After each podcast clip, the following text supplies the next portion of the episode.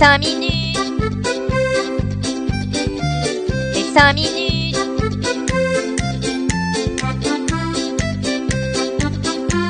Les 5 minutes du coin. Bonjour à tous et bienvenue pour ce nouvel épisode des 5 minutes du coin. Tout d'abord, que vous soyez un notarié ou bien un simple énergumène, je sais qu'en ce moment, les nouvelles qu'on voit ainsi que les cours ne sont pas des plus joyeuses. Mais posez-vous 5 minutes pour analyser la chose.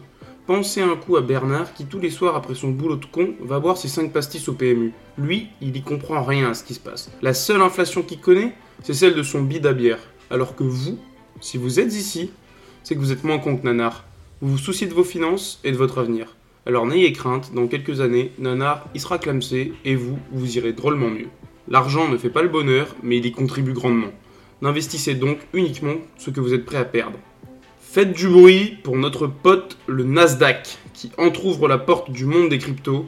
Ils l'ont pas encore totalement franchi, mais ils s'y préparent. Leur objectif, c'est de lancer un service de conservation de crypto-monnaies nommé Nasdaq Digital Assets, qui pour le moment sera uniquement réservé aux clients institutionnels. Ce service permettra de rendre la crypto plus accessible à ces derniers. Du coup, ça c'est plutôt une bonne nouvelle. Le Bitcoin devrait à peu près perdre 500 à 1000 euros. hein. Tout est logique vu qu'en ce moment, même quand on a des super nouvelles, ça se pète la gueule. Sinon, cette semaine, en passant à la Tokyo Games Show, avec une épuisette, vous auriez pu récolter de nombreux jeux blockchain. En effet, sur place, il y avait le directeur du projet Oasis, qui collabore avec de nombreux grands noms du jeu vidéo comme Bandai Namco, Sega et Square Enix. On parle donc des studios de production de Tekken, Sonic ou encore Final Fantasy. Donc des assez gros jeux. Même sans s'intéresser aux jeux vidéo, vous avez déjà dû entendre un de ces noms. Leur vision est partagée quant à l'avenir du jeu vidéo et pour eux, cet avenir pourrait bien arriver sur la blockchain. Cependant, actuellement, ils trouvent que la spéculation est trop présente sur les jeux basés en modèle play to earn et trop souvent au détriment du fun du joueur. Ils attendent donc un peu et prennent du recul en tant qu'observateurs avant de sortir des projets selon eux plus novateurs et qui vont dans le sens des joueurs.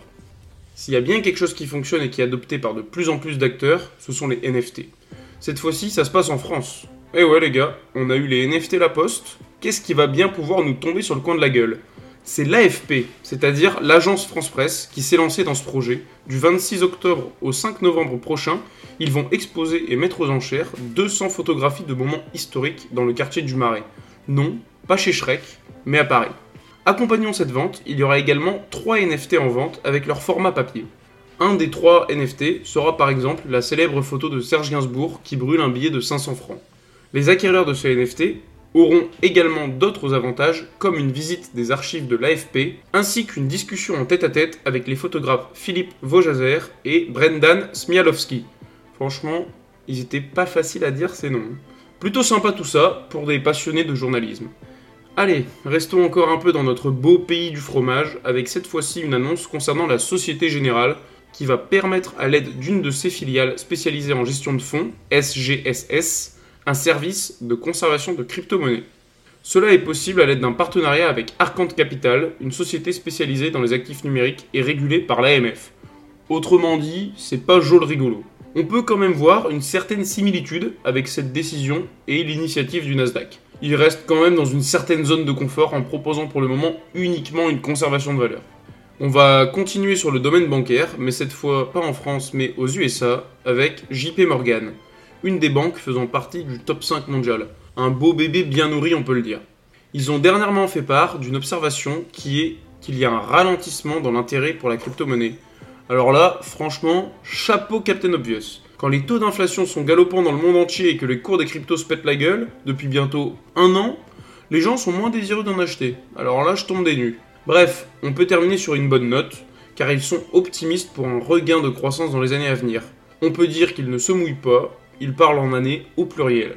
Malgré tout, c'est le genre de news qui montre qu'une adoption plus grande se prépare avec toutes ces très grandes institutions qui placent leurs pions petit à petit sur le grand échiquier des cryptos. Cette semaine a également eu lieu discrètement la quatrième mise à jour majeure de la blockchain Cardano, appelée Vasil. Car oui, la blockchain Cardano était déjà au modèle de Proof of Stake depuis deux ans et avait sorti ses smart contracts l'année dernière, qui malheureusement n'avaient pas fait l'unanimité par manque de praticité, et c'est ici le but de Vasil. améliorer les capacités de smart contract en réduisant le coût d'exécution des scripts ainsi que les tailles des transactions. La résultante de ça sera une amélioration du débit, donc une meilleure scalabilité.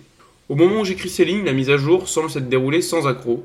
Les utilisateurs auront accès à toutes ces nouvelles fonctionnalités à partir du 27 septembre. Comme quoi, il n'y a pas forcément besoin d'être Nyctalope pour pouvoir se diriger dans la nuit. Nous avons aussi la plateforme FTX, le troisième plus gros exchange crypto au monde, juste derrière Coinbase, qui révèle s'apprêter à effectuer une levée de fonds de quelques copecs, c'est-à-dire 1 milliard de dollars. L'inflation ne nous touche pas tous de la même façon, j'ai envie de dire. Bon, maintenant la question c'est qu'est-ce qu'ils veulent faire de cette montagne de blé? On n'espère pas une One, comme on dit dans le jargon, plus sérieusement, le but de ce financement serait de racheter des entreprises pour, j'imagine, assurer la santé financière de l'entreprise ainsi que de pouvoir maintenir sa valorisation à flot. De telles sommes donnent souvent confiance aux investisseurs, même si on l'a vu dernièrement avec Free Arrows Capital, le colosse peut avoir le pied d'argile. Nous allons parler régulation maintenant, avec une tasse de thé accompagnée d'un nuage de lait. Car au Royaume-Uni, un texte de loi avait été présenté en mai dernier. Cependant, la première lecture n'a eu lieu que le jeudi 22 septembre. Ce texte de loi a pour but de durcir encore plus les règles vis-à-vis du blanchiment d'argent, sachant que la grande et vilaine crypto-monnaie est selon le Royaume-Uni un moyen de plus en plus utilisé pour contourner les lois. Ce projet de loi a pour but de faciliter le gel ainsi que la saisie de crypto-monnaies suspectées d'être liées à des activités illicites. La seconde lecture de ce texte est prévue pour le 13 octobre prochain. Les bandits n'ont qu'à bien se tenir. On termine ces nouvelles de la semaine avec l'histoire d'un nouveau partenariat entre ENS, c'est-à-dire Ethereum Name Service, et Coinbase, le deuxième plus gros exchange de crypto-monnaies au monde actuellement. Le but de cette association est simple, permettre aux utilisateurs de Coinbase d'échanger des cryptos avec un pseudo qui leur sera propre et plus via l'adresse de leur wallet. Ce qui permet donc d'éviter les erreurs et de ne plus avoir à vérifier plusieurs fois son adresse par peur d'envoyer ses crypto-monnaies à la mauvaise personne. On peut aussi dire que c'est un petit pas vers la construction d'une identité numérique personnelle.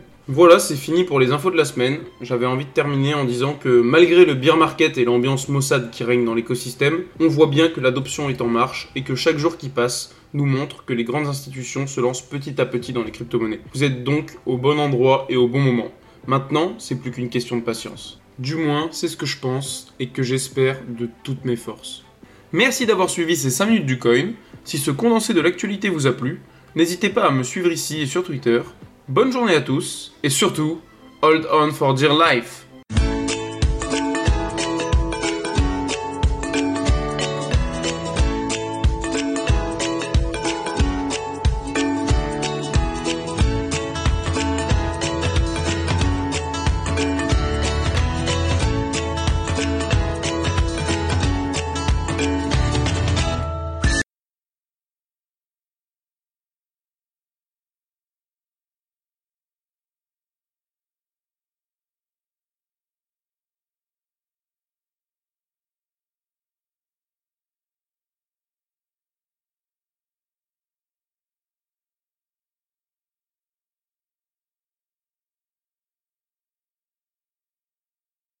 Aux enchères.